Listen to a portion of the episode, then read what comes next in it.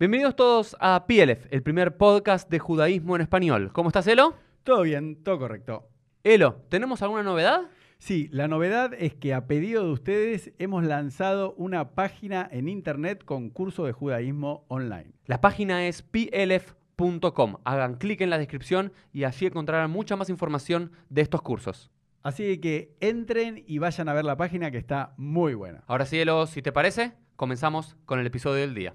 Vamos. Hola a todos, bienvenidos a un nuevo PLF. ¿Cómo estás, Elo? Todo bien, todo correcto. Un PLF muy especial porque volvimos a estar juntos. Ya. En el mismo lugar, así que esperemos que no haya problema de audio, que no haya problema de internet, Elo. Ya. ¿Y qué número de episodio es? Ya te lo dije hace dos minutos. Mm, Ah. Elo. Episodio número 97, nos estamos Vamos. acercando al episodio número 100, al episodio 101 y 97. ¿Qué podemos decir del 97? Algo muy cortito, que al parecer Jacob, el tercero de los patriarcas, tenía Mm. 97 años cuando Dios le dijo, volvé a la tierra de Israel. ¿Te acordás que se había escapado de la tierra de Israel para Harán, donde Mm. estaba su tío Labán, porque su hermano Esab lo quería matar? Pasa ahí 21 años y al parecer cuando tenía 97 años, Dios le dice, trabajás seis años más para tener algo de, de dinero, algo de rejush, y después volvé para eh, la tierra de Israel. Así que es un poquito del 97. ¿Qué vamos a hablar hoy, Elo? De el Jerem, ¿no? ¿Y qué es el Jerem? Cuando te excomulgan, ¿está bien dicho? Excomulgan. Sí, no, está, está bien. Digamos, hay diferentes palabras o términos para traducir el término hebreo de Jerem. Una posibilidad es excomulgado, anatemizado, proscripto. Eh, Son como palabras, así que aparte suenan fuerte, ¿no? Sí. Cuando alguien te ponen en Jerem, ¿qué? Desde lo que sabes vos, Elo, para empezar, vamos de a poco. La idea de hoy es, es ver en este episodio que nos volvemos a juntar el Jerem, su historia y algunos de los casos más famosos del Jerem en la historia. Sucintamente, Elo, ¿qué podría decir así como en un tuit?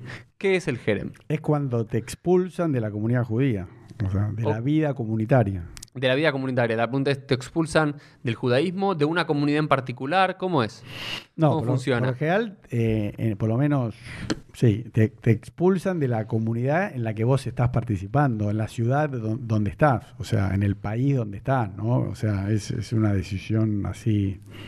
Local o, Claro. digamos, de, de algún límite, ¿no? No es universal. Siempre que reconozcas esa autoridad, ¿no? Esa autoridad rabínica te está expulsando, ¿no? Bien, entonces el jerem es la, se llama la expulsión, Mm. la excomulgación, es ser anatemizado, ser proscripto de una comunidad judía particular. Mm. Y esto es muy importante en la historia porque a diferencia de otros cultos que tienen una unidad central, pues digamos Claro. en el cristianismo o en el catolicismo, cuando te excomulgaban Sí. en la Edad Media y quedabas como apátrida de todas las iglesias. ¿Por qué? Porque tenían como una línea piramidal. Claro. Entonces, en el judaísmo no se tuvo eso. Entonces, siempre es importante entender que cuando es un jerem, cuando alguien hace un jerem, te hacen un jerem de tu comunidad Claro. particular o en el peor de los casos de la ciudad o en el peor, peor de los casos del país en el que estás. Pero si ese mismo que estaba anatemizado va y cruza la frontera o se va a la comunidad de enfrente, quizás lo reciben con las puertas abiertas. Claro, yo, eh, que es una persona que admiro un montón, Espinosa, un poco lo dije intuitivamente porque él vivía en España y después se va a Holanda, ¿no? No, no, su familia venía oriundamente de Portugal.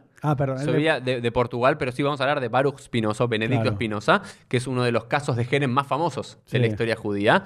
Pero bueno, vamos a hablar de él. ¿Qué, qué pasa cuando a él le hacen el Jerem? Claro. Pero otro que es interesante es, ok, te hacen el Jerem, Elo. Pero perdón, inclusive Maimónides, yo siempre me acuerdo que fue, eh, tuvo un jerem y, le- y después le fueron a pedir perdón a la tumba. Entonces, No, bueno, va- vamos a hablar, vamos a hablar de eso porque hay mucho mito también y leyenda. Ah, ¿sí? Nunca le hicieron un Jerem a Maimónides, al Rambam, le hicieron un Jerem a los libros del Rambam. No, pero no es lo mismo. Es como decir, te hacemos un Jerem y aparte yo quiero decir públicamente, yo A estoy ver. esperando el día a vos. No, sí, dos posibilidades. o que me hagan un jerem a mí, ¿entendés? Sí. Porque aparte un jerem te da cierta popularidad, ¿entendés? Ya. Si un jerem te da cierta popularidad, estoy esperando el día que algún doxo se le ocurre decir vamos a hacer un jerem y la otra es un jerem a pielef, ¿entendés? No Ah. escuchen pie, porque de vuelta, esta es la diferencia con Pero pará, si Maimónides. querés, yo la puedo hacer, porque yo estoy muy orgulloso de que a mi hijo Nordeltus le dijeron o cierra el canal de YouTube o se tiene que ir de la escuela, ¿no? De una Bueno, pero no te hicieron el jerem porque vos No. eh, decidiste renunciar por tu cuenta, es una no, diferencia. no, no, bueno, pero es como cuando te dicen una oferta que no, no, no voy a rechazar. O sea, tenía que cerrar un canal. Entonces yo te digo, si vos querés que nos hagan un jerem en la comunidad ortodoxa, por Litaí, hacemos un capítulo hablando de esto y vas a ver que nos van a llegar carta de documento, todo. Pues yo digo nombre, apellido, todo. Digo, No, bueno, vamos a dejarlo eso en Ah, la teoría. ar- Bueno, arrugaste, arrugaste. Vamos, vamos, arrugué un poquitito. Bueno, vamos un poquito con el jerem, ¿qué significa? Primero la palabra jerem, ¿no es cierto? Que significa anatemizado, proscripto, excomulgado, es, digamos, y también está la idea de casi de muerto en vida, porque al quien le aplicaban un jerem, una, Sí. excom- una excomulgación en la Edad Media, quedaba desarraigado de la comunidad. Y si bien hoy en día sentimos que somos ciudadanos del mundo y que nos movemos de un lado al otro, era difícil que ese judío se vaya de esa ciudad, por lo cual quedaba, y como si no se convertía al cristianismo, mm, no era ni judío ni cristiano. Y en la Edad Media, en Europa, si no eras ni judío ni cristiano, ¿qué eras? musulmán. No, pero ni siquiera, no eras nada, porque no existía. Entonces era, era- era muy difícil, quedabas como lo que se llama como un muerto en vida. Era una, Mm. suerte de lo que se llama bíblicamente como un caret, de alguna forma. como- Eso te iba a decir. Quedabas directamente. Vieron que en, en la Pero Torá, pará, muchas perdón, veces en el Tanaj. yo soy el defensor de los que no hablan hebreo y siempre me... Caret significa muerte celestial, ¿no? Cuando el alma se desconecta de su fuente, algo así. Bueno, esa es la, esa es la explicación talmúdica de que, Mm. que es caret. Caret, por ejemplo, nosotros tenemos en la Torah algunas penas por algunas transgresiones, son la muerte física, ya sea Mm. por la espada, ya sea por degollamiento, ya sea por apedreamiento, ya sea por fuego y demás. Mm. Y después existe la idea de caret. Sí. Bijaret, meamea, Mm. que esa persona será, bueno, eh, separada de su pueblo, muchas Sí. veces se lo traduce. Se lo entiende talmúdicamente como que es una pena no capital, sino es una pena divina. Es como que Dios te va a matar. No sé, si te morís ahogado, algunos dicen, ah, es por caret. Entonces, si te morís atropellado, es por caret. Es decir, Mm. como que no es una muerte natural, caret, ¿sí? Pero por otro lado, no la, aplica, no la aplicó un Beit Din, un tribunal rabínico. Claro. Pero en realidad, bíblicamente hablando, caret era lo que hoy entendemos como jerem. ¿Qué era caret? Esas Ah, no separás a la persona del pueblo. Ah. ¿Se entiende lo que digo? No, yo pensé que era una muerte espiritual que te desconectabas de la Bueno. fuente que era Dios y que después podías vivir 100 años o, como decís vos, cualquier accidente que tengas se cortó Se un le dedo. imputaba eso. Ahí tenés, tomá. Bueno, por eso, pero, pero, la- pero eso es como se lo entiende en el Talmud. En la Ah, época ok. talmúdica y hasídica y mística se lo entiende el caret. Pero literalmente, los biblistas, los académicos dicen, no, no, caret era lo que hoy entendemos como jerem. Ah, Bíblicamente, ¿qué significa? Vas a ser separado de tu pueblo. No es una cuestión espiritual. Vas a ser apartado. Es decir, la gente no va a poder dialogar Mm. con vos, no vas a poder traer sacrificios al templo, no pueden comerciar contigo, no puedes comer con ellos. Va a estar separado físicamente del pueblo y así te vas a morir. Separado. No, no, no implicaba una muerte. Pero vamos a unas palabras que me parece interesante que muchos pueden conocer en el español o incluso en el árabe, conectados con este término jerem. Para entender jerem, Vamos. también tiene su cognate, que es como su, su palabra, eh, su parecido, su sinónimo Mm. en el árabe, ¿sí? Que es, por ejemplo, cuando hablamos de un harem. ¿Eh? Cuando hablas del harem, de, ¿De los mujeres? jeques, sí, claro que sí. No. Claro que es el harén, No. el harén o el harem, es lo prohibido literalmente, porque eran las mujeres que estaban destinadas a un jeque o a una figura Mm. de autoridad y las tenían prohibidos otros. ¿Qué es un jerem? Algo que está prohibido. Literalmente lo que nosotros entendemos hoy como jerem, que es excomulgado Mm. y demás, literalmente significa aquello que está prohibido, aquello que está separado. Mm. Y las mujeres que estaban en el harén, harem, jerem, estamos hablando de lo mismo, están separadas para esa persona, ¿se entiende? O te voy a tirar otro. A ver, dígame. Boko Haram. ¿Viste? ¿Escuchaste ese grupo terrorista? Sí. Boko, ¿Qué es Boko Haram? Boko significa estudio, libro, y Haram prohibido. Boko Haram significa el estudio está prohibido. Es un El estudio de que está prohibido. el estudio secular, son Ah. fundamentalistas musulmanes, entonces eh, Boko Haram significa como el estudio, el culto y demás, está prohibido. Entonces lo mismo, y otra que te va a sorprender, A ver. ¿sí? Muharram es el término árabe clásico para hablar de marranos. Sí. Lo que hoy entendemos como marrano en español, aquel judío que se convierte al cristianismo pero por la fuerza durante la Inquisición española y demás, siglo XIV, siglo XV, se lo llama también un marrano. Y un marrano viene de muharram. Y Bueno. muharram significa, ¿sí? Cosa prohibida. Esa persona era como un cristiano nuevo que para los católicos de origen estaba prohibido tener relaciones con eso, no se casaban entre sí. Viste que no existía un matrimonio mixto entre un cristiano, entre un católico viejo y un católico nuevo. Claro. Eh, lo- lo- los marranos se tenían que casar entre sí Mm. y los cristianos antiguos se tenían que casar entre sí, entonces, porque significa lo prohibido. Y el término jerem, como lo conocemos Pero nosotros- perdón, Uri, Sí. te hago un paréntesis. Yo a casi toda la gente que dice llora como un marrano, que es una expresión que se usa en Argentina, yo le pregunto, ¿vos sabés lo que es marrano? No.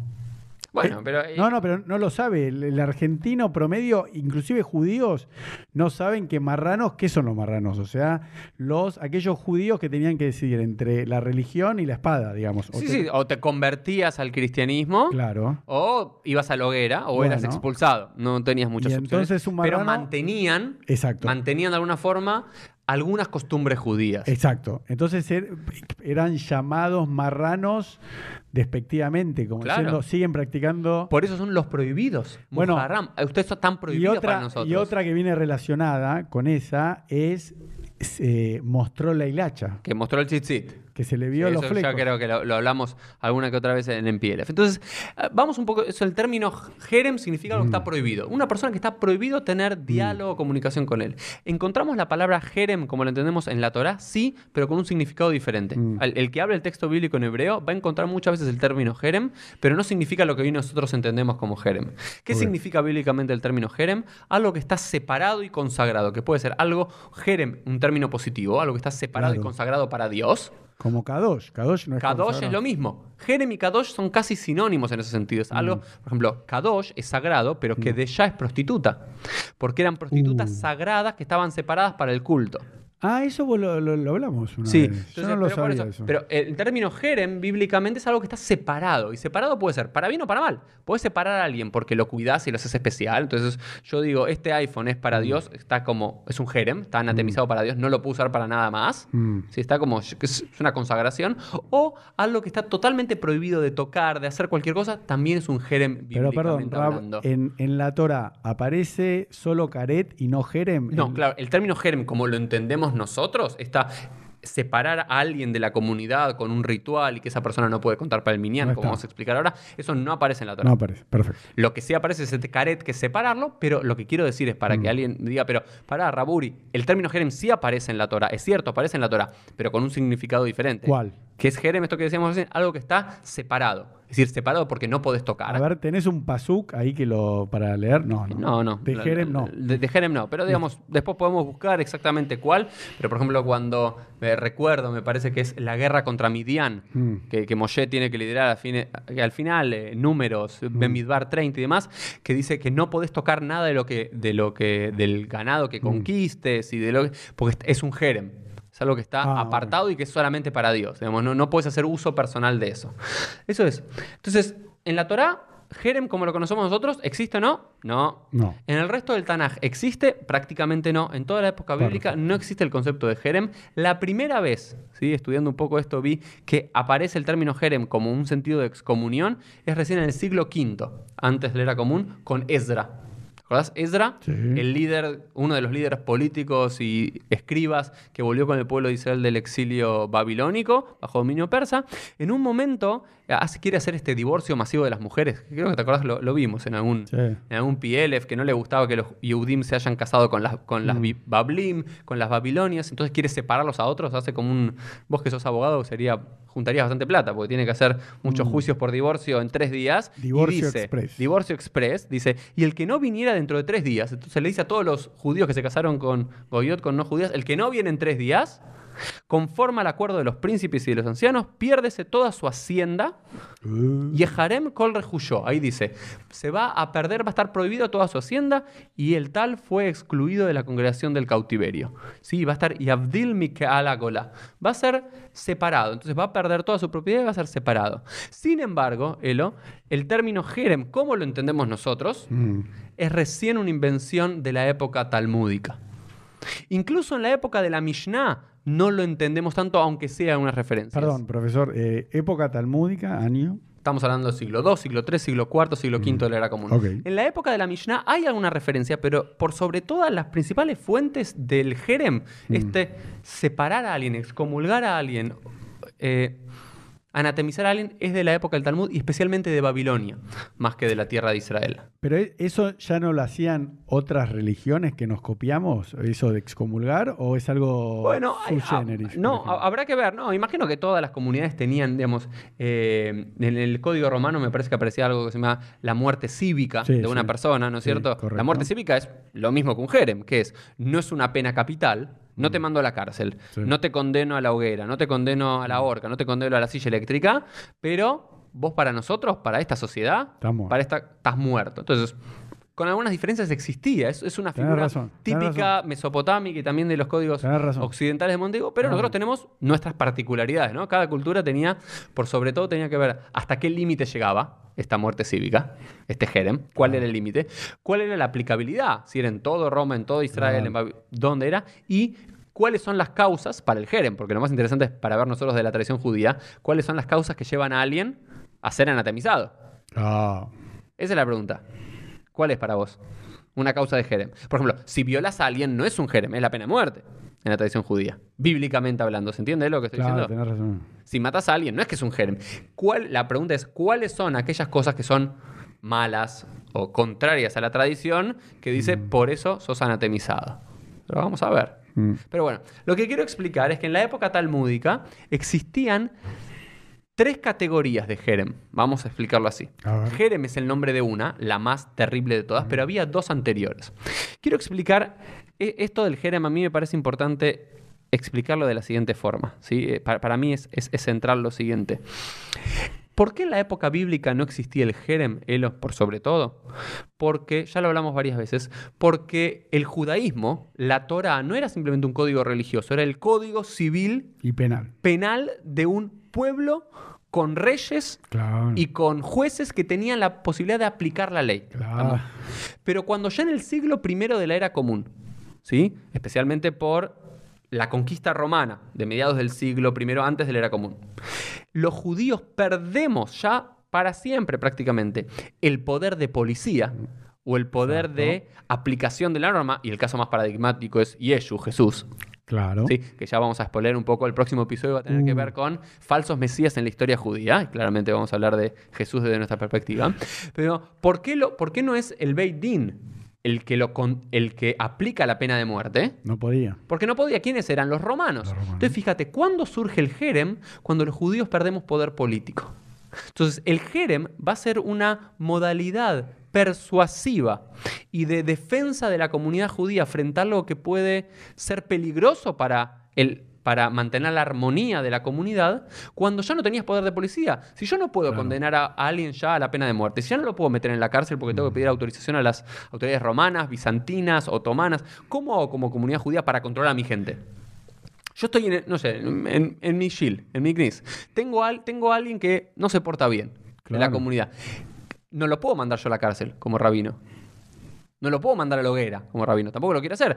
Pero ¿qué tipo de castigo le puedo aplicar? El máximo castigo que le puedo aplicar, ¿cuál es? No, no entres a mi templo, pero si querés ser más malo. decís- Mm. No, entra- no, pero, ok, no entras a mi templo. ¿Con qué? Bueno, te tengo que hacer un jerem, de alguna forma. Tiene que haber una, una figura legal. Y esa figura legal entonces comienza a surgir en el judaísmo cuando perdemos este poder político. Y lo que vamos a ver al final de nuestro podcast hoy Elo, es que el jerem se va debilitando en la vida judía. ¿Cuándo? Al comienzo de la modernidad, siglo XVIII, siglo XIX, cuando los judíos comenzamos a integrarnos Salir del gueto. a salir del gueto Claro. e integrarnos a la sociedad. Entonces ya el lugar del, del jerem, ya digo, si puedo ser un ciudadano libre, si no hace Claro. falta ser judío, si aparte si tengo un problema con mi vecino judío, yo no voy al rabino como iba antes, no voy al dayan como era en la Edad Mm. Claro. Media. ¿A quién voy? Dayan es el juez. El digamos. juez. ¿A quién voy? Ju- vos tenés un problema conmigo hoy. No vamos a ver al Rab F o al Mm. Rab W. ¿A quién vamos a ver? No, a un juez. a un juez local de Buenos Aires. Una demanda común. Una demanda. Entonces, pero eso era solamente la modernidad te permitió eso. Durante toda la media media no. Entonces, los rabinos inventan como un modelo híbrido de. El Jerem tenía dos ideales. Es lo que creo que vos como abogado lo entendés bien. Uno es el castigo a la persona. La otra tenía que ver con la el cambio de la persona, porque el gerem podía ser revocado, esto es importante decirlo. Una vez que vos sos excomulgado, no es que no puedes volver atrás. Se puede, la persona puede volver a reinsertarse en la comunidad, se puede levantar el gerem, lo que se llama, pero también tenía un sentido de persuasión. Eso te iba a decir. Todo el derecho penal está Claro. basado en que, por ejemplo, acá en Argentina dice el que matare a otro de 8 a 25 años de prisión, ¿no? Entonces vos te representás que si matás a ese vecino que odias, vas a terminar preso hasta 25 años. Entonces decís, no, mejor no lo hago. Entonces, el jerem era una forma de persuadir psicológicamente. Al resto. Claro, como diciendo. Era una forma para el que hizo algo malo, separarlo, Claro. pero para el resto decir, Que che, no lo haga. hagas lo mismo que hace el otro. No, no, o un rabino te dice, mira, escúchame, si vos continúas con esta, no sé, con lo que estás haciendo, te voy a decretar el jerem. Claro. Entonces el tipo decía, bueno, perdón, está bien. No Por supuesto, pero a- ahí está. Pero había como categorías de Jerem, porque no podías tirarle Ah, a alguien eh, Ibas en eso, dale. un son Jerem tres. directo. Vamos a las categorías Las categorías y de después la desarrollamos. El primero es el Nesifá. Nesifá, Nidui y Jerem. O también llamado Shamta. Bueno, ¿Ok? a ver. ¿Cuál es el Nesifá? Es un aislamiento voluntario por vergüenza o remordimiento, que dura siete días y expira automáticamente. ¿Qué significa? Vos te mandaste una macana, Elo, ¿sí?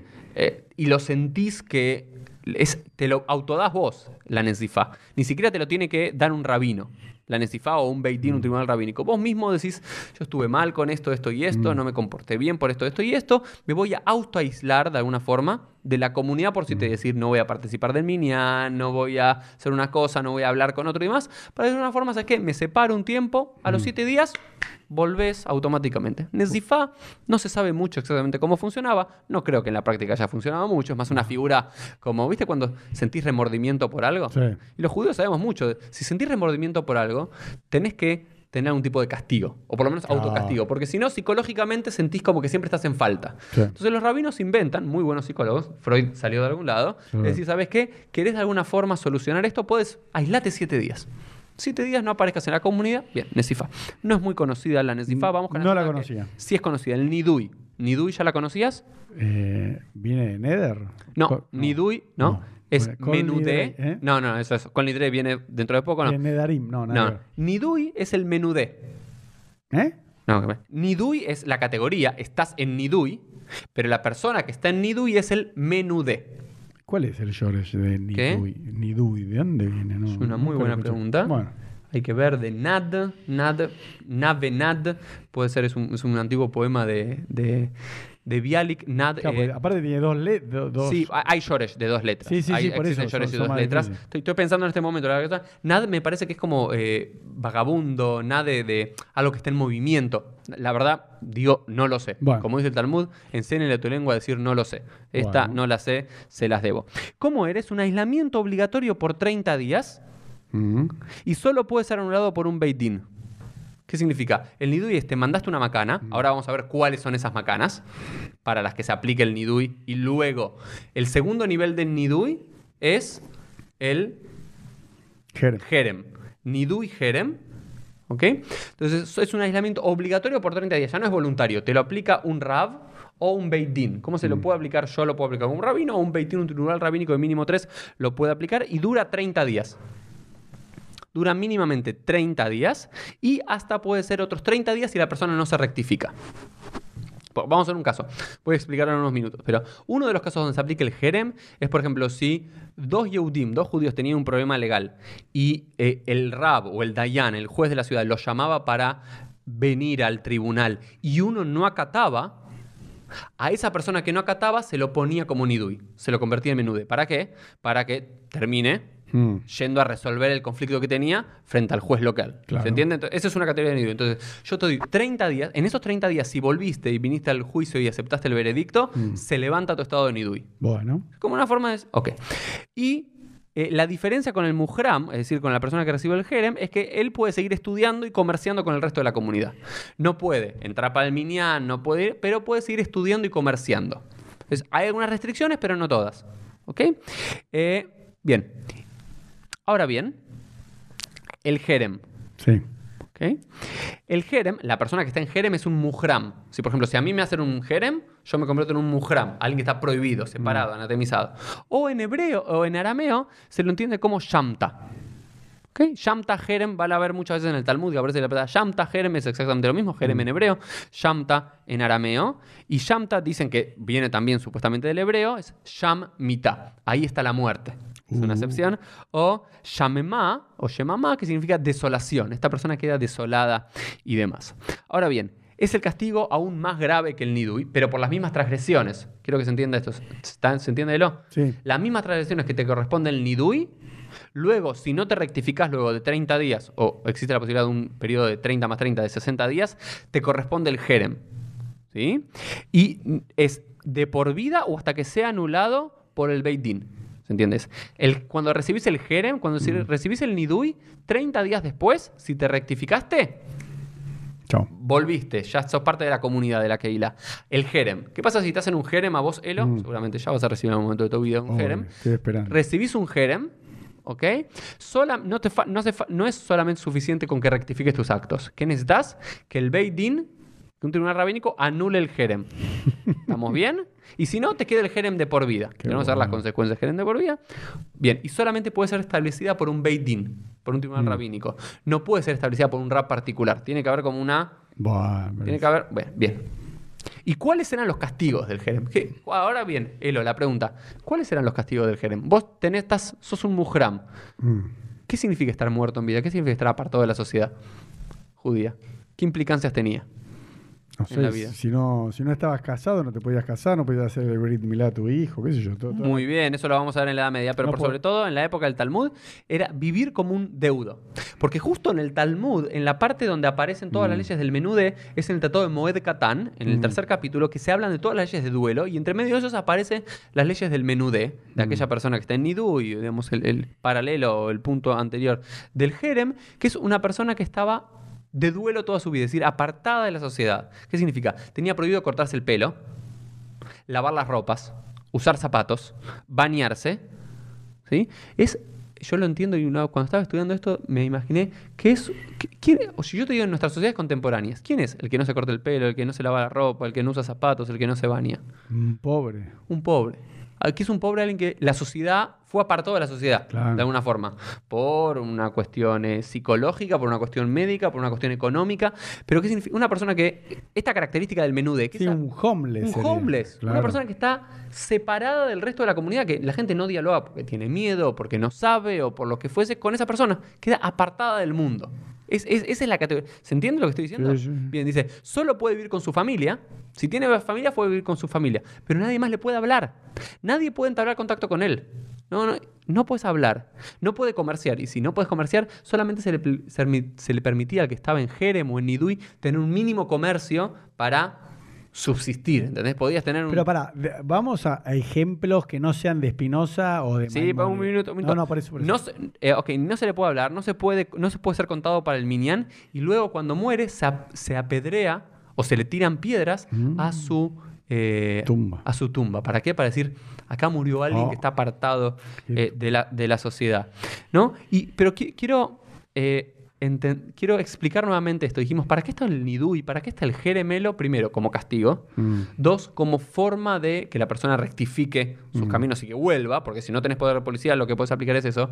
Tres, como de disuasión. Y cuatro, te- también tenía un significado que era evitar que se siga esparciendo este germen de alguna forma. Claro, rebeldía, lo que Este sea. acto de rebeldía, este acto de insubordinación, es- este acto de herejía, porque los grandes casos de la historia donde vamos a ver el Jerem Eso, por eso tiene vamos- que ver no con una persona que Claro. no acata el Beit Din. O que transgredió ya va. O que trajeron ya- No, no tiene que ver con Pues eso. sería otra pena, como dijiste. Claro, te sería otra pena. ¿Cuáles son? Generalmente tenían que ver con casos de pensamientos Claro, prohibidos, cosas que estaban por fuera de que los, los rabinos querían controlar, decir. Exacto. Por ejemplo, por ejemplo, quien leía un Sefer HaHitzonim, un libro externo, Sí. bueno, o que, o que traía ideas medias raras, che. Dios puede ser así, o quizás Chao. el entendimiento de este pasuk, de este versículo puede ser de otra forma. Bien, entonces la idea era evitar seguir contaminando con ideas perversas, vamos a ponerlo así, al resto de la comunidad judía. Por eso hay que separarlo. Si vos, por ejemplo, Elo, vos, y Mm. parte, si vos estás en una Keilah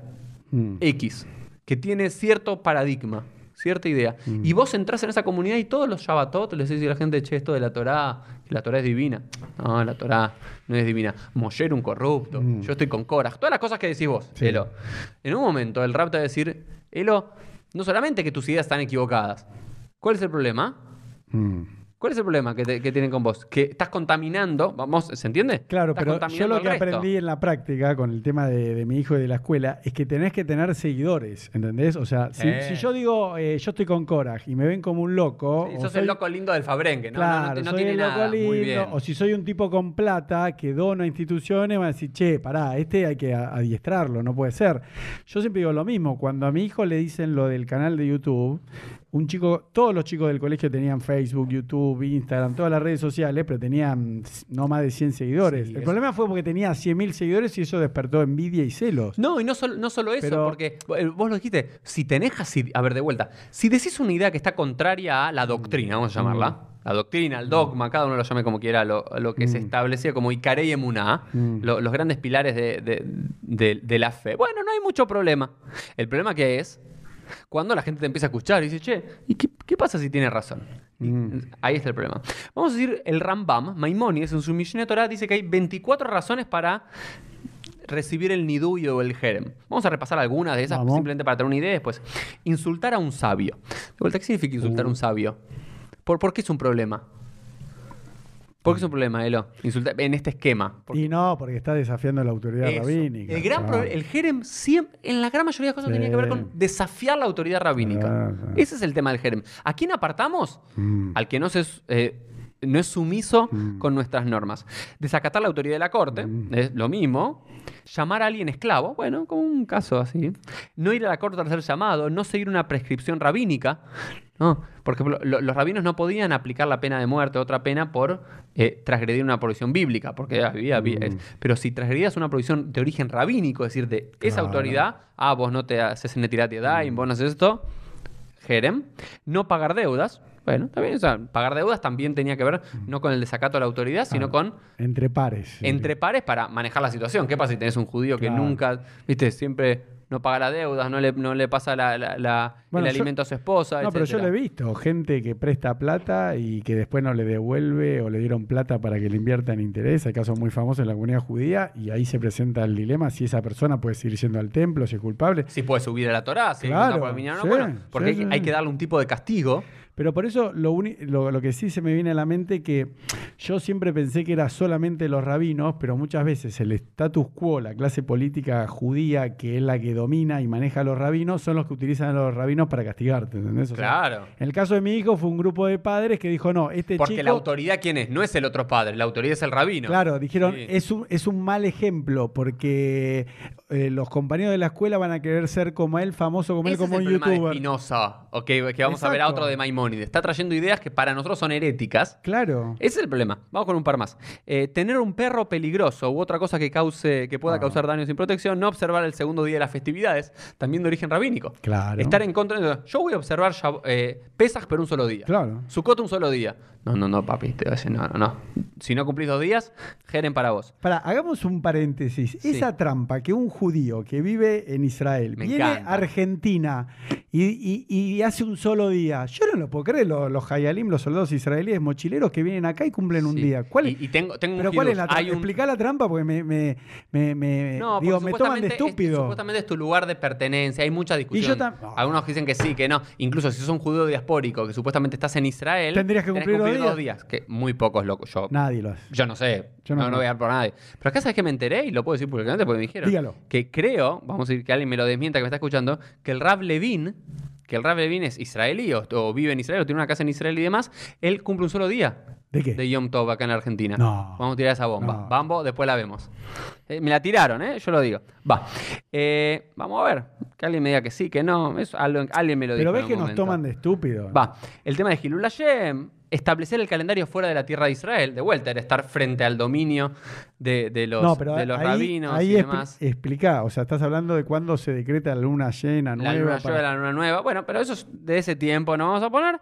Eh, y, por ejemplo, el último quiero decir, un ejemplo, imponer un nidui sin causas suficientes. Eso también está bueno. Si un rabino aplicaba el nidui o el jerem a una persona Mm. Y después se da cuenta que ese rabino abusó de su autoridad rabínica. Ah, bueno, para ese es el único que está bueno. Claro, es decir, como que hay un límite. Y para, va, Bueno, vos, ese está vos, bueno. no sé, le pusiste el nidui a ese porque te cayó mal, o no te donó lo que te querías que te done, Claro. o lo querías echar para, no sé, el nidui porque querías casarte con, Claro. con la mujer de él y que lo abandone y que le pusiste el nidui y después te diste cuenta que no, Claro. no, a esa persona, Está a bueno. ese rab, nidui. Vamos con tres casos famosos de la Mishnah, de, de la Gemara, y después pasamos a la época moderna, medieval moderna. Bueno. Hay tres casos. Los que quieran googlear un poco, hay tres grandes, dos grandes rabinos y un tercero, entre comillas, Mm. que se les hace un jerem. Vamos. El primero es Acabia ben Mealalel. No sabía quién era. Acabe Ben Malalel aparece en Masejet Eduyot, ¿sí? Algunos dicen que sí, otros dicen que no, pero que fue excomulgado, que fue apedrado. La tumba, unos dicen, Acabe Ben Malalel. ¿Cómo apedrado? Ah, la tumba, acordate, la tumba Ah, en la que se tumba, tumba. Noel. Ah, perdón, perdón. Y después, el caso sí más famoso es Rabbi Eliezer Ben Irkanus. Rabbi Eliezer Ben Irkanus, ¿te acordás ese famoso episodio que todos conocemos del Tanurosh el Achnai, del horno de Achnai, que un rabino decía es puro, Sí. e impuro? No, que si el, es- la laja es como yo, que eh, Mm, los sí. cielos Sí, sí, sí. me lo Sí, verifiquen. lo vimos acá. Puede ser, lo vimos todos. A ese rabino, que estaba en contra de la autoridad rabínica, que no la acataba, le hacen el jerem. Vamos. Pero finalmente después fue revocado por Rabbi Yeshua Ben Hanania. Y el último, que no le hacen un jerem estrictamente hablando, pero también está anatemizado, es otro de los que hablamos, es Elisha Ben Abuya, Ajer. Ah, Pero no es un jerem porque no, le- el tribu- no es un tribunal, un rabino que le hace el jerem. ¿Quién es? Dios de alguna forma. Que escuche esa voz divina diciendo Elisha Ben Abuya no va a poder volver. Pero estos son, yo les diría al que quiere googlear y ver un poco más, serían los dos o tres casos más paradigmáticos. Bueno. Acabe Ben Malalel, Rabbi Eliezer Ben Irkanus y Elisha Ben Abuya. Bien. Ahora vamos a pasar a la Edad Media, el inicio de la Edad Moderna. ¿Hasta acá estamos bien, Elo? Sí. Todos los que están viendo, escuchando, espero que estén bien. Y en la Edad me- medieval y moderna, este jerem que se inició en la época talmúdica, en la época rabínica clásica, en los primeros siglos de la común, tiene mucha más potencia. Y se difumina mucho más y los rabinos lo usaban con mucha más laxitud. Digamos, Mm. cada cosa que me gustaba, Jerem, Jerem, en diferentes momentos de la historia, y ahora vamos a ver eso. Y los castigos que recibía aquella persona que estaba anatemizado eran incluso peores que en la época del Talmud. Por ejemplo, que era la prohibición de circuncidar a sus hijos. Como ves, has dicho, dicho antes. Eh, la expulsión de sus hijos del colegio. Si sus hijos iban al Heder, afuera. Su esposa de la sinagoga. Eh, y tenía la, la prohibición de enterrar a ese menudé. Por eso cuando estabas en Nidu y no te enterraban en un cementerio judío. En la época, en la época talmúdica era Sí. Se ponían piedras para decir acá murió una persona que estaba apartada por Mm. sus ideas, lo que fuese. En- acá había que enterrar otro cementerio. Mm. La gran pregunta es ¿dónde van a enterrar un judío en un cementerio no judío en la Edad Media? Sí, esa es la idea. Bueno, es un problema. Acá hay un caso en la Argentina que no termina siendo un jerem porque no está en un documento de jerem, pero las Vimigdal, Sí. aquellos judíos de, de origen polaco, ucraniano y demás que tenían una un, un negocio de trata de blancas, ¿te acuerdas que lo hablamos hace unos par Sí, de no, pero es importante decir, las tratas de blanca eran judías que las engañaban como que las iban a casar acá en Argentina y después las prostituían. ¿Las prostituían? Sí, sí. Y a- cuando la comunidad judía hay un, un yanda, es como una cuestión de, no sé cómo traducir yanda, hay como una un revuelo en la comunidad judía y se enteran, a ese grupo de la Simigdal lo apartan de la comunidad, les hacen un jerem sin haber un documento legal de jerem, que ahora voy a explicar qué significa, pero los apartan de la comunidad judía y tienen que tener su propio cementerio Sí, judío. que lo tienen. Está en tablada, está en un cementerio separado dentro de tablada. Sí, una parte sí. y eh, debía ser tratado como un gentil. Por ejemplo, su comida era la comida como un kum. Si cocinaba algo, es, Mm. es decir, no sos parte de la comunidad. Y había que cortarle los tzitzit y arrancarle la mesura de la puerta. Es decir, ya no sos judío, Mm. no formas parte de esto. Bien, eh, y ahora lo extraño, ahora vamos a los casos, que creo que es lo, lo más Mm. interesante del podcast. Vamos, ¿cómo tenía que...? Hay una ceremonia, se creó en la Edad Media, una ceremonia del Nidui, del Jerem. Claro, Algo muy importante. Se, el Jerem leía así tipo un... Un edicto. Un edicto. Y Eh, justo- el de Espinosa está en El de Espinosa está, hay otros que están, pero ¿cómo tenía que ser? Uno, tenía que ser frente a la Arona Kodesh. Mm. Y esto de vuelta eh, es interesante, no podía ser en ausencia el Jerem. Vos no podés anatemizar a alguien en ausencia. Si es- el Mm. sobre una persona, la persona tiene que estar ahí primero porque tiene que poder defenderse. Eso es interesante. Ah, no sabía. El, el que si vos le vas a aplicar un Jerem a alguien, Pero Uri, te voy a aplicar estaba un Jerem. cuando se lo leyeron. ¿Qué? Sí, Espinosa estaba. Claro, Espinosa estaba. Tenías que estar, y aparte porque tenías un juicio antes, tenías que defenderte. Mm. Porque si te está acusando a vos de algo, tenías que tener la posibilidad de defenderte. Te- era frente a la Arona Kodesh, era como un lugar más importante. Tenían que sostener los Sefer Torah, ¿viste? Como en Kol Nidre. ¿Por qué sí. sostenemos el Sefer Torah en Kol Nidre? Porque es como una promesa, un juramento. Y todos los presentes sostenían una vela que luego cuando se le aplicaba el jerem, se apagaba la vela. Como que el alma de esa persona moría. Y, ¿Y qué se hacía sobre el anatemizado? Se le leían como muchas lecturas, por ejemplo, justo estamos, cuando estamos grabando esto en Parashat Kitabó, que aparecen muchas maldiciones. Se le leen como maldiciones bíblicas, te va a pasar esto, va a ser terrible. Va. Vamos con los casos más famosos. Vamos. Elo. Vamos. ¿Sí? Vamos del año 1000 al año 1700 más o menos con los casos más famosos. A ver. Número, ¿qué vas? ¿De atrás para adelante? De- del año 1000 para, para Vamos. cosa. Uno que es, es, se llama Jerem, pero no es un Jerem, pero para que tengas el Jerem de Rabbeinu Gershom Meora Golá. ¿Cuál es el Jerem de Rabbeinu Gershom? El Jerem que se- era un Jerem preventivo. Es decir, se le va a aplicar un Jerem Mm. a toda persona del mundo Ashkenazí que se case con más de una mujer. Vi- ¿Viste la prohibición de la poligamia? Sí. De Rabbeinu Meyor Golá en el, en, el, Mm. en el sinodo, en ese encuentro de grandes rabinos de Mea, eh, de 100 rabinos de aquella época, de, de Sí. alemán y demás. Es decir, quien se casaba con más de una mujer, se le aplica el jerem. ¿Se entiende? Porque yo no te puedo aplicar un din Torah, digamos, la pena de muerte, ni la Mm. cárcel, ni nada, casándote con más de una mujer. ¿Por qué? Porque bíblicamente está permitido. Claro. Entonces, ¿qué es lo que puedo hacer? Es decir, para ahora como les boda estás anatemizado. Es un estilo de jerem no tan común. Ahora bien, un jerem muy polémico que no llegó a ser jerem, se intentó hacer jerem pero no llegó, el 1029. ¿Qué pasó en el 1029? Se intentó hacer un jerem masivo de los caraítas. Mm, claro, porque después Maimónides dijo que se podían casar con caraditas. Bueno, es- es todo- todo- a ver, ¿qué estamos hablando? Creo, no sé si somos un episodio dedicado Ah, a los caraitas, pero vale la pena Sí. hacerlo en un momento. Los caraitas que eran, los judíos no siempre fuimos solamente los judíos rabínicos. Hoy en día, más allá de Claro. si sos ortodoxo, conservador, reformista, todos somos parte del judaísmo rabínico, del judaísmo talmúdico, vamos a Exacto. llamarlo.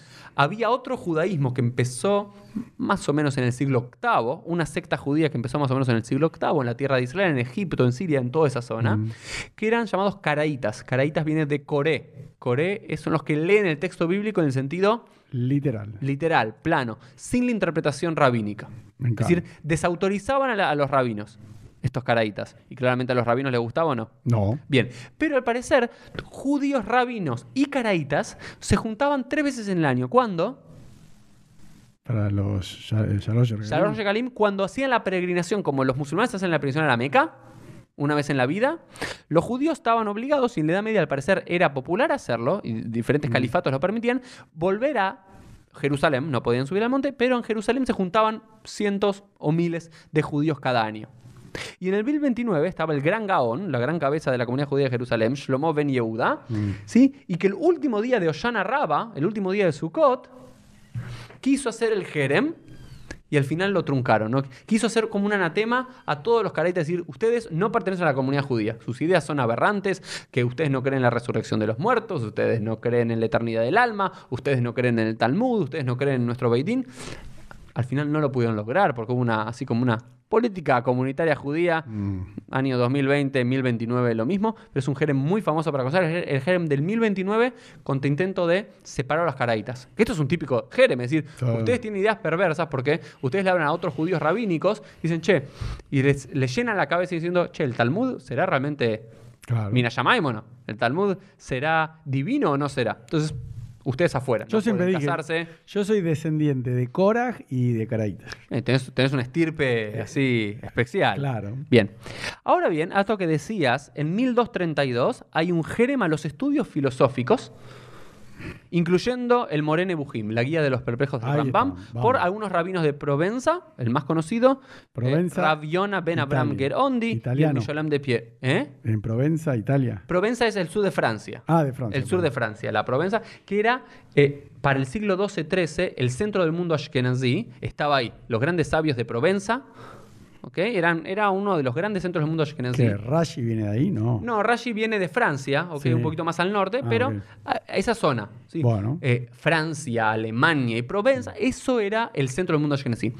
Lo que nosotros conocemos como mundo ashkenazí de los polacos, de los No. lituanos, de los rusos, eso va a ser recién siglo XV, siglo XVI, siglo XVII. Cuando estamos hablando del siglo XI, XII, XIII, estamos Mm. Hablando de esa región. Perfecto. Ahora bien, y ahí eran, esto siempre hay que decirlo, Dígalo. Ho- hoy en día los judíos sefaradim son tomados como los ashkenazim, como los, fru- como los brutos, como los ignorantes. Pero en la Edad Media era al revés. Claro. Los sefaradim eran los que estudiaban matemáticas, los que Oh. estudiaban astronomía, los que estudiaban medicina, los que estudiaban filosofía Mm. antigua. Y los ashkenazim había como una prohibición masiva a todo eso. Era, era eso, los brutos. Los canaim, los... Mm. eh, eran ellos. Sí, ¿sí? sí. Los que decían todo, cosa que está fuera de la Torah está prohibido. Entonces, hubo un jerem general a los estudios filosóficos. Se prohibió estudiar a Platón, se, estudió- se prohibió estudiar a Aristóteles en 1232. Y dentro de todas las obras que estaban prohibidas, ¿cuál es? Moren Eugim. El Moreno Eugenio del Maimónides. Estos son los grandes eh, las grandes discusiones Eso dentro del mundo ashkenazí, repetimos. dentro del mundo ashkenazí de Provenza. No iba para No. los De sefaradíes. vuelta, ¿se entiende? A ver, no está, por ejemplo, ahí técnicamente hablando, el Mishneh Torah del Rambam. No, no queda prohibido porque es un libro de Alajá. Solo ese libro. Solo el libro filosófico, aristotélico, Correcto. se prohibía. Perfecto. Y sobre eso, ¿sí? el Rashba, en 1305, hay una prohibición mucho más masiva en Barcelona, que también era otro. Barcelona. Los 1305, Barcelona, el Rashba, Mm. era el gran líder de la comunidad Perdón, judía de ¿quién era Barcelona. Rashba? Rabbi Moshe. eh, bueno, está bien. Si no, no lo tenés ahí, no importa. No, eh, Ben Aderet. Ben Aderet. ¿Ok? Claro, no, por eso estaría bueno que, lo expliquemos. O sea, que muchos rabinos se los conoce por las iniciales en hebreo, ¿no? Entonces, cuando uno dice el Sí, ahí está. No, Shlomo Ibn Aderet. No, No, sé si es eso- Aderet, Aderet. Sí. Para dar el caso que ahora vamos a hablar, el Rambam, que termina con M, es Maimónides, porque era Rabbi Moshe Ben, Ben Maimon. Maimón. Y de las iniciales Ramban, se hace Ramban era. Rabbi Moshe Ben Nachman. ¿Y quién es el, el Rashba? Rabbi Shlomo Mm. Ibn o Ben Aderet. Claro, pero está bueno que lo expliquemos, porque después la gente siempre me lo agradece. Eso es una costumbre. ¿De qué tipo de costumbre? De abreviar. Es como hacer iniciales, como dicen los chicos hoy en día, que te ponen un mensaje de texto. Es que cuando citas a alguien mucho todo el tiempo, no lo puedes citar el nombre completo. Claro. No, no, porque a mí muchas veces está el, di- está el Ritva, me está, está preguntaron lleno. si, por ejemplo, eso. El si Rif. El, Rambam es igual que Maimónides. La gente no, sí, claro. no se da sí, cuenta. sí, sí, es lo mismo. Está el Rif, está el Ran, eh, Rabbeinu Nisim. Así son todos, porque cuando lo citas todo el tiempo, no vas a decir Rabbeinu Shl- Rabbi Shlomo Ibn Mm. Entonces se dice las iniciales Las en hebreo. iniciales en hebreo, que es el nombre generalmente. La, Hijo. Siempre está la R al principio, que es de Rab, De maestro. Después está su nombre. Está después bueno. casi siempre hay una B. La B larga es de Ben o hijo. hijo. de. Y al final el nombre de su padre, o a veces también es de la ciudad donde era. Algo así. Entonces, el, el más famoso que a veces se confunde es que está Rambam con M al final, que es Maimónides, y Ramban con N, que es Nachmanides. Claro. Nachmanides de vuelta. Y en español, ¿qué significa el es final? El, el sufijo es en los Hijo apellidos de. es hijo de. Por eso Fernández, hijo de Fernando. Mm. González, hijo de Gonzalo. Martínez. Martínez, hijo de Martín. Por ¿Ok? eso. Va. 1305, el Rashba, Rabbi Shlomo Ibn Aderet, ¿sí? le hace un, eh, ahí sí específicamente, un, un jerem a todo el estudio filosófico. Es decir, un judío tenía prohibido estudiar filosofía. ¿Era el jerem sobre una persona? No. ¿Qué, qué- qué sentido de jerem era? Era, vos, Elo, estudias esto, Fuera. afuera. Bien. Otro caso muy conocido, vamos a saltear un poco, al 1616, a Uriel da Costa. Ahí ya me gusta porque tiene mi nombre, Uriel da Costa. ¿ok? ¿Qué era, portugués? Por las claro, portugués, por supuesto, por las autoridades de Hamburgo y Venecia. Y en 1623 en Ámsterdam. Por eso es interesante que en 1616 le hacen en Hamburgo. Y en 1620 y se muda a Claro, Ámsterdam y lo persiguen. y ahí le vuelven a hacer el Jerem porque el Jerem de Hamburgo no incidía sobre Ámsterdam, porque era Mm. otro lugar diferente, era otra actividad diferente. ¿Cuál es el caso de Uriel da Costa? ¿Escuchaste nombrar alguna vez? No.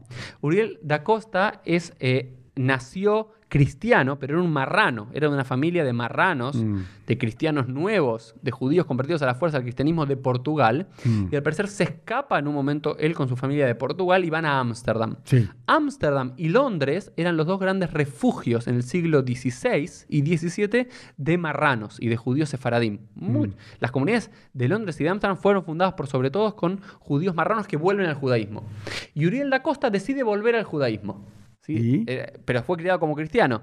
Y viene con ideas bastante cristianas y polémicas del judaísmo. Una de las ideas era decir, yo creo en el Antiguo Testamento, dice. Uriel da Costa, pero ¿en qué no cree?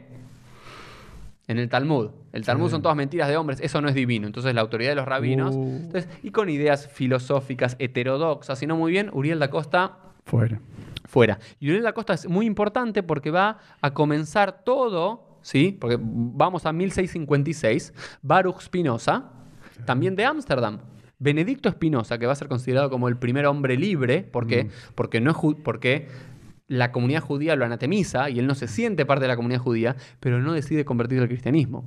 Porque un fenómeno interesante es que muchos que se decía Jerem se terminan convirtiendo al cristianismo. ¿Por qué? Para poder sobrevivir Claro. para tener income comercial, con formar familia, que vivir, que hablar. Entonces, Spinoza decide no convertirse. Y el caso de Spinoza también tiene que ver con todo un proceso que se está dando en el siglo XVI, XVII en eh, Ámsterdam, que era como bastante liberal en el pensamiento. Claro. Muy liberal, es el inicio de la modernidad. el inicio- eh, eh, y a Spinoza, ¿por qué, se lo, ¿por qué se lo expulsa? Porque primero dice Dios es la naturaleza. Uh, Y es una idea totalmente panteísta para la tradición judía rabínica bíblica. Dios está separado de la naturaleza. Dios es el creador de la naturaleza. Después, igual, los hasídicos van a meter bastante místicos muchas de estas Oh. ideas eh, espinocianas, vamos a llamarlo. Y otra de las cosas que dice es eh, algo que él lo repite todo el tiempo y que te mereces un jerem en la época de Spinoza. ¿Qué es lo que decía Spinoza una y otra vez? Decía que las leyes de la Torah no son divinas. ¿Qué es? Es un conjunto de reglas sociales hechas por un rey para controlar a la población. exactamente. Era eso para Spinoza. Que no es una verdad revelada. Que no es una verdad revelada. Es, es uno de los primeros grandes críticos bíblicos, Spinoza. Entonces, Spinoza recibe el- uno de los genes más famosos de la comunidad Mm. de. eh, de Ámsterdam, donde Mm. vivía, de, creo que era llamada el Talmud Torah, que era la Mm. sinagoga donde él iba presencialmente, se queda unos años en, en Coso y después se termina yendo. Claro, porque eso, eh, no sé si alguna vez lo hablamos, pero eh, yo lo que tengo entendido es que Maimónides por eso hace, eh, como hace, hace el Morene Bujim, que dice con esto me excomulgan, y por eso hace el Yad El Mishneh Torah para defenderse. decir, Estoy adentro. Claro, claro, no me maten, no me maten. Bueno, ¿sabes qué? Eso me parece también una idea. Ahí yo quiero decir algo en relación Mm. a esto, ¿no? que, que lo salteé lo que me parece espectacular. Hoy hay muchos que todavía se dejan la barba larga y los chichitas hasta el piso, Mm. más o menos, ¿entendés? Sí. Y te dicen Adoshem todo el tiempo y Boru Hashem y Sí. todo, y Capota y todo, aunque tienen ideas heterodoxas, es decir, Mm. ideas fuera de lo que sería la ortodoxia, el- los Ikarim Sí. del Emuná, los principios básicos de la fe judía y todo así, como el libro By the Book, que se van un poco, pero ¿para qué se quedan con todo eso?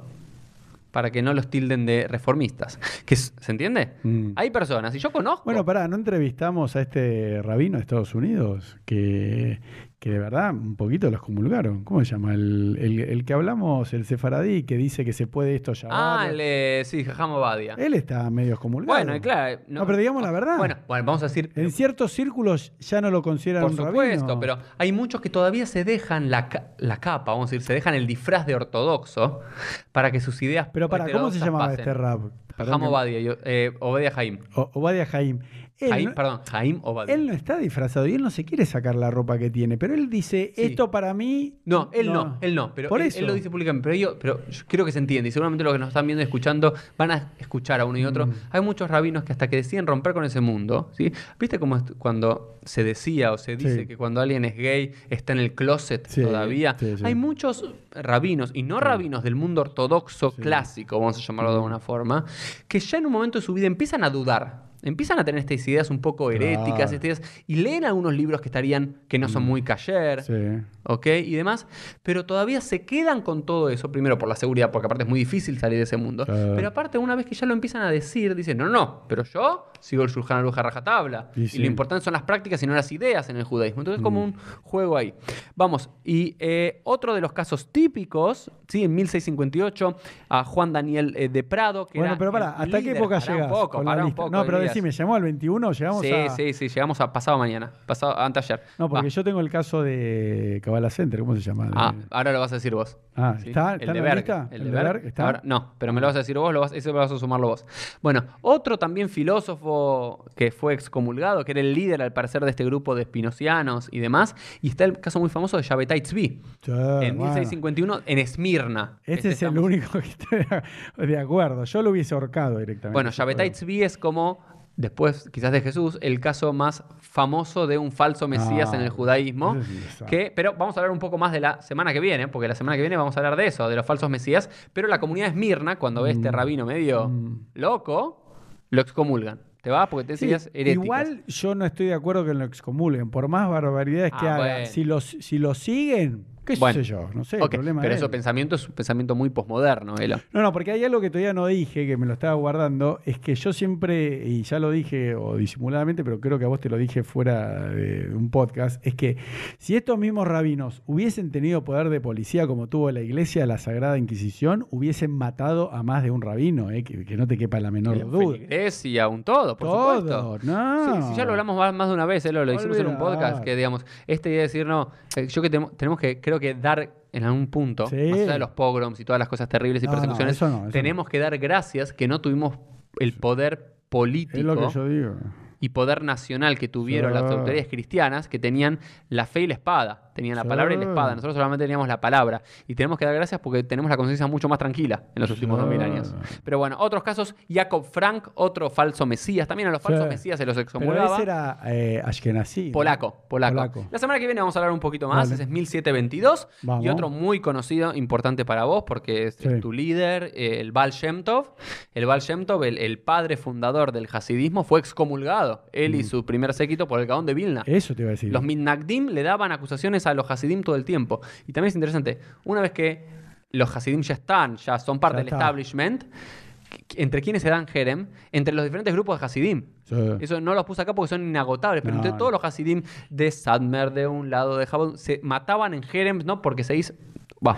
No, lo que pasa es que tenemos que hacer una aclaración, que ya lo hicimos en otro podcast, que uno de los manifiestos de la fe de un Hasid es creer que su rebe, que su rabino que él sigue, es el Mesías, pues si no tenés una falta de muná en tu propio... Bueno. No, entonces por eso... No, pero ¿por qué vienen Sí. tanto Jerem? Porque uno está diciendo que es Claro. el Mesías y el otro dice, no, ustedes están locos. Bueno, pero hay que decir que el hasidismo, que hoy lo ves como el judaísmo más antiguo, más eh, No. observante y demás, en 1780, 1770, el establishment rabínico de ese entonces lo excomulgaron Exacto, varias veces. claro. mucho. Y ellos hoy en día hacen lo mismo que le hacían a ellos. Ahí está. 1816, un par más a, cuatro masquilim. Lo- estos Iluministas. iluministas, los iluministas judíos que venían con ideas laicas, liberales, transformadoras, reformistas Mm. A ver, ¿a quién? A y ver. demás. ¿Quiénes son? Eh, a los, ¿Vos querés? Lo tengo acá, me lo anoté. A Rapaport, Erter, Natkes y eh, Pastor. Bueno.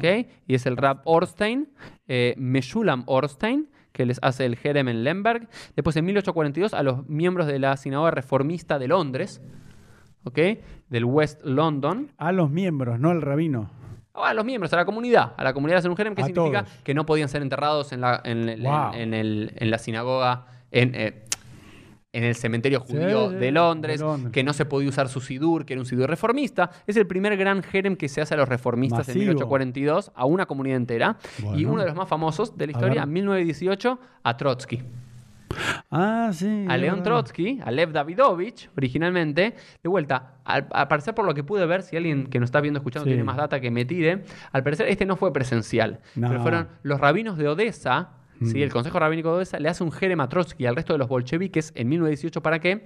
Pues eso también es una práctica muy judía. Cuando un judío está haciendo mucho, vamos a decirlo, quilombo, Mm. Sí. mucho problema, mucho balagán frente a las autoridades, ¿cómo reaccionamos como Ah, no es nuestro. Ah, este no es nuestro. Sí, sí, sí. No. Ah, bueno. Me- a- arriba las manos, mala mía, me lavo las manos. Bueno. Eh, y después, Malva. 1945, a Mordejai Kaplan. Esto es uno de los modernos. Mordejai Kaplan fue un rabino conservador que creó el movimiento reconstruccionista. Googleenlo. Sí, sí, sí. sí. Que lo- el Agudat Arrabanim, Agudat Arrabonim, ¿sí? como se hacen llamar ellos, de, de- de Estados Unidos, le hacen un jerem en 1945 porque también tenía ideas bastante. eh, eh, que, que el dios era un dios abstracto, no era un Sí, dios pero igual me parece una estupidez porque a él no. a él estaba presente, no creo. Eh, No, no, no, no importa, pero no. No, no, no, pero vos dijiste antes que era condición. Sí, bueno, no siempre. a ver, cuando se hace un jerem correctamente, ¿viste? Claro, Como, Eso ok. te iba a decir. Los Jerem ya no se hacen. Otro, en el 2006, a los Naturay Carta, a estos eh, judíos ultraortodoxos, Mm. O sea, antisionistas y ¿Quién demás. se lo hizo? El Rab Yonah Metzger, el Rab Arashi Ashkenazi de Israel. Que ese después tuvo unos problemitas. eh. Sí, como todos terminan. No, no, pero ese tuvo unos quilombos. Lavado de dinero, ¿qué, qué tuvo? Sí, no, y, y con chicas. eh, toca- Yonah no. Metzger, ¿estás hablando en serio? Sí, no? sí, sí, fíjate. Eh, ¿Eso lo dijo él o yo no lo dije? No, tengo no, no, idea. pero tuvo, eh, tuvo quilombo Bueno, de. Elo, decime dinero. vos el del Berg. El de No, Berg. no, y después eh, de, Kabbalah, de Center. Kabbalah Center de, de Ver, que estaba. Pero nunca se sabe si fue excomulgado, porque no, tampoco está tan centralizado eso. Bueno, muy bien. Ese es el tema que lo último que quiero terminar. Claramente. Vamos cuando- 58 minutos. Bien, cuando. Estás muy apurado, Elo. No, Uri, porque cuando empezamos el podcast, vos decías, ¿cómo? Yo tengo otro podcast que ven ahí detrás de Uri que dice Elo Podcast. Y Uri me decía, ¿cómo vas a estar hablando con una persona una hora y media, dos horas? Y ahora se la pasa hablando. Bueno, Elo, en casa no puedo hablar. No. Vos la conocés a ley. No, por eso, pero yo estoy contento, pero no dejo de echarte en cara que ahora te. A mí me encanta hacerlo de Bien, una hora. bien. Bueno, vamos a hacer así. Pero quiero decir ahora por qué. Vos antes Dígalo. decías, las comunidades judías en la Edad Media, Mm. Por más que no estaban centralizadas, que no había, no, existía el papado judío que les comunía A ver, háblale a la cámara. A ver, las excomuniones eran locales. Sí. El problema con esto tenía que ver con el inicio de la modernidad. Las comunidades judías están mucho más Sí. atomizadas. Y el inicio de la modernidad en la comunidad. ¿Qué significa el inicio de la modernidad con los masquilim, con los iluministas judíos que querían que el judío sea parte de la sociedad y romper las paredes físicas y mentales de los guetos? Era, somos parte. Y el gran padre del iluminismo judío, ¿quién fue? Mendel- Moshe Mendelssohn. Mendelssohn. ¿Sí? 1729, 1786, para darnos el marco. Es verdad que el nieto es el. el- Félix Mendelssohn. Félix. Sí, sí, es verdad. De música clásica. Música clásica, Ese- Goy, con, digamos, cristiano. Ese no- es el nieto. Es verdad. Es- sí, sí, es, es verdad. ¿Ok?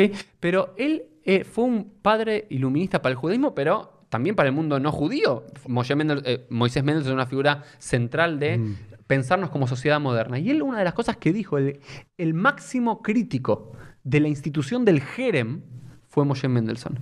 Moshe Mendelssohn escribió en varios libros Mm. y en varios tratados y en varias discusiones de cartas que la comunidad judía tiene que dejar de aplicar el Jerem. Muy bien. ¿Por qué? Y él dice esta frase en un momento, dice, la sociedad debe ser tan abierta para permitir cualquier opinión, Claro. incluso el ateísmo, Exacto. solamente condenando aquellas expresiones que atentan contra la moral. Es decir, si hay alguna expresión que atenta contra la vida de una persona o que son, no sé, los usos... Está bien, Mendelssohn no era un postmoderno, Mendelssohn todavía estaba en el siglo XVIII y no podía permitir cualquier cosa. Pero cualquier expresión, dice el ateísmo, él era un creyente, pero decía, una sociedad moderna que se considere plural, esta no es una frase verbatim de él, es una reconstrucción que yo hice de otras cosas, Bueno. pero la idea de, de Mendelssohn es decir, una sociedad plural, una sociedad moderna, Mm. no puede existir el Jerem. ¿El Jerem qué es? Yo tengo un pensamiento, soy el poder, tengo un pensamiento determinado, cualquier pensamiento que atenta Mm. contra mi pensamiento dogmático central, Jerem, afuera, condenado. Él dice, una sociedad moderna tiene que aceptar cualquier opinión. Claro, lo que pasa es que yo quiero volver al tema de eh, que está el Jerem, a un rabino, a una comunidad o a un miembro de la comunidad judía. Entonces, yo O a un libro, incluso. Sí, por eso, está muy bien. Esas cuatro categorías prácticas.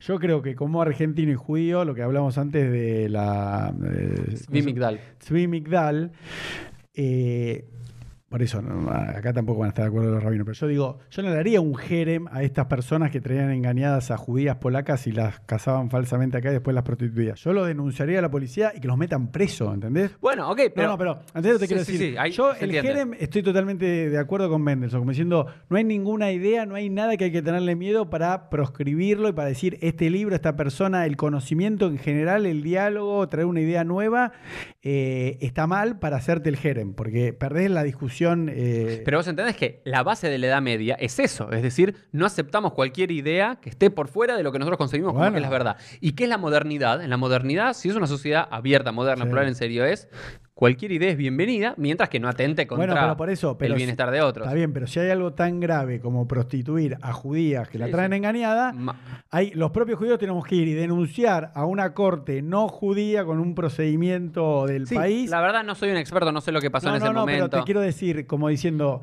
inclusive en algo tan grave como eso, yo digo que no, no le aplicaría el Jerem porque esa, esa persona primero tiene que eh, pudrirse en la cárcel. O las dos, es decir, él no tiene nada que ver, pero está bien. Pero yo es estoy de acuerdo que no tiene que haber Bien. el Jerem nunca. Y aquí hay una investigadora que leí bastante sobre que. ¿Cómo sobre, eh, ahora, ahora voy a decir. Bueno. Una investigadora que habló y estudió sobre este tema de, de Moshe Mendelssohn y su oposición al Jerem. Y ella dice que hay ocho razones. Y con esto quiero empezar a terminar. Bueno. Para la posición de Moshe Mendelssohn. Que me parece muy interesante para decir. En la Edad Media fue muy importante el Jerem en la, en la Mm. vida judía. En la modernidad ya casi no. Fue perdiendo No. fuerza para hoy en día casi ser una reliquia del pasado. Mm. ¿Y por qué? Él dice, primero por la separación de iglesia y Estado. Claro. Él dice, Moshe Mendelssohn dice, la coacción debe ser del Estado y la persuasión de la iglesia. Ya cambié iglesia por sinagoga. Como rabino, ¿qué tengo que hacer? Tratar de persuadir. Si no me gustan tus ideas, tengo que tratar de persuadir, es- enseñar lo que yo creo. Pero ¿quién tiene poder de coacción? No las comunidades locales, no las iglesias locales, no las sinagogas. ¿Quién es? El Estado. El poder de policía solo lo puede tener el Estado, dice Moshe Mendelssohn. Debe ser... Y otro, también otra, otro de los puntos es hacer que los judíos se vuelvan ciudadanos tras un proceso de naturalización y nacionalización. Es decir, si los judíos van a seguir teniendo sus cortes locales, Claro. sus Beit Din locales, siempre van a estar por fuera de la sociedad. Entonces, ¿qué es lo que te dice Mendelssohn? Mm. ¿Sí? Si queremos ser parte de la sociedad, tenemos que estar bajo la autoridad de la, de la sociedad, del resto de los europeos. principio de tolerancia y pluralismo Perdón, religioso. Un, un paréntesis. En, Sí. en New Jersey, un, un rabino sefaradí hacía, eh, vendía órganos que se los sacaba a israelíes y los, vende- los vendía en el mercado internacional. El tipo terminó preso, pero le decía, no, la Torah lo permite. Por eso te digo que. que así, disociación absoluta en- entre el sentido de la moral y cosas. Bueno, y ahora el caso este famoso cuando empezó la pandemia de uno que tenía en Brooklyn eh, 50.000 respiradores que los vendía al doble. No, bueno, no hay o- o- otra historia. Ah, Bueno. bueno. Un- la idea del principio de tolerancia y pluralismo religioso, Mendelssohn es uno de los primeros que dice, yo puedo pensar y estar seguro de lo que yo pienso, pero yo tengo que permitir Mm. cualquier idea. Eh, oponerse a la, a la- a la continuidad de un sistema legal y social judío separado del resto de la sociedad. Y fíjate esto que interesante. Él abogaba por qué? Por asociaciones voluntarias de judíos y no coax- coercitivas de los judíos. Hoy en día, ¿quiénes son miembros de mi comunidad, Elo? Aquellos que eligen voluntariamente ser parte de la Eso, comunidad judía. claro. En la Edad Media no era tan así. Bueno, pero. Había poder de coerción. Es decir, si yo te alejo, si yo no te permito estar, si no te permito vender, soy parte de esa comunidad. ¿Cuántos hoy son judíos por miedo del que dirán de los demás? Entonces, él lo que quería anular es, ¿para qué no puede estar más el Jerem? Mm. Para si vos querés ser judío y querés identificarte con una comunidad y con una ideología, lo hagas realmente por voluntad y amor y decisión, no Bueno. por miedo al castigo. Bueno, pero ahí me lo anoté para no olvidarme que para mí una, una no sé, una muestra gratis o una forma de un jerem muy reducido es lo que pasaba, eh, no sé si hasta hoy en día, pero pasaba hace 10 años, que por ejemplo en las comunidades sefaradí, una persona que se casaba con una no judía no sube a la Torah. Claro. Viste que eso es algo muy común. Decirle, no, no puede subir a la Torah. Entonces eso es una especie de, de castigo, como diciendo... que no, por- no llegas a ser el Jerem, pero sí es una no, especie que de- yo estando en Jabad me acuerdo que había discusiones que venía un rabino y le decía, che, vos te estás haciendo subir a este que lo eché con mi comunidad y sube a tu comunidad. Y le decía, bueno, pero él es un judío. Entonces como que es un pequeño jerem, como diciendo, no te dejo subir a la Torah, porque a esa persona todavía le importaba subir a la Torah, que Claro. se iba a otro templo. Pero la, la persona cuando te empiezan a perseguir así que decís, ¿sabes qué, negrito? Dejá, no, no, no voy más. No, no- Por eso la idea de ser que sea por voluntad y no por coerción. No te, no te quedes acá por miedo, quédate acá porque te gusta, que es lo que querés. También Mendelssohn decía que era una forma de prevenir la guerra civil entre judíos. Porque si entre facciones disidentes todo el tiempo nos estamos metiendo jerem, Sí. cuando a ver, entre los Mitnagdim y los Hasidim, Ah, no, era, no era solamente de palabras, se cagaban a trompadas. sí, sí. Había muertes de Yohatim, había, había- hay todos, especialmente con el mundo de los Yohatim, el mundo de los matarifes rituales.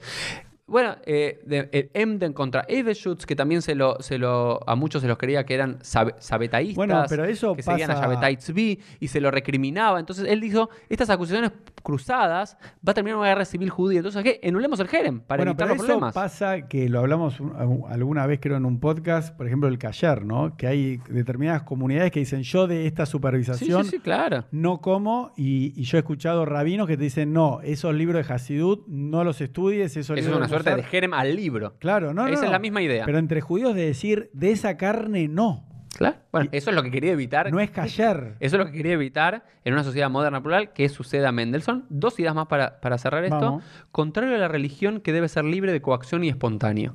También eh, Mendelssohn realmente quería que la religión sincera tiene que ser libre de coacción. Mm. Ah, Y a Harón a Harón Javiv, la última que me pareció muy interesante. Una los diez, judíos deben ser to- tolerantes entre ellos para ser tolerados por los otros. bueno, Ah, es una idea muy fuerte, Elo, esta. Está bueno. ¿Ok? Si vos realmente querés ser tolerado por el cristiano Claro. y ser parte de la sociedad abierta, francesa, alemana, lo que fuese, austríaca, demostrar que sos tolerante entre ellos. Porque si Mm. no, si viene, algo, no, yo quiero tener la ciudadanía acoso, pero ustedes se matan entre ustedes, por lo que piensan ustedes. No, pero yo quiero ser tolerado por Mm. ustedes, pero entre nosotros nos podemos matar entre nosotros. No, esto no es así. Entonces, bueno, esto era un poquito de eh, la historia del Jerem.